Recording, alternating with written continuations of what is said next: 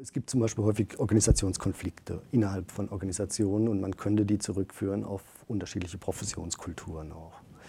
Äh, bei Wasserwerken haben wir äh, eine Forschung gemacht, da ging es darum, neue Detektionstechnologien äh, zu, zur Entdeckung von Giftstoffen im Wasser zu entwickeln und möglicherweise auch einzuführen.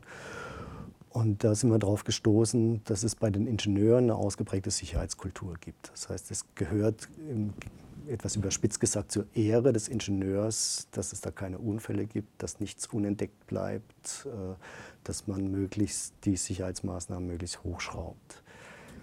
Zunehmend übernehmen aber in den Wasserwerken nicht mehr die Ingenieure, sondern im, Zuge von Ökonomisierungsprozessen, auch jetzt äh, der öffentliche Haushalt steht unter stärker unter ökonomischen Zwängen, auch äh, die Privatisierung in bestimmten Bereichen der Infrastrukturen streiten, streiten voran, übernehmen Betriebswirtschaftler die Leitung in Wasserwerken.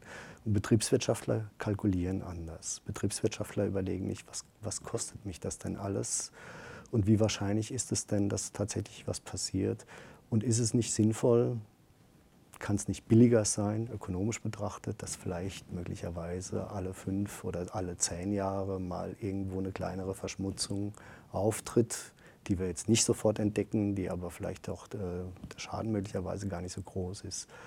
Und da ist es für uns nicht viel billiger, dann in dem Fall dann Entschädigung zu zahlen äh, oder uns dagegen zu versichern, als jetzt diesen enormen Aufwand permanent zu betreiben, bei dem wir uns für sehr unwahrscheinliche Risiken dann auch möglicherweise mit, äh, wappnen.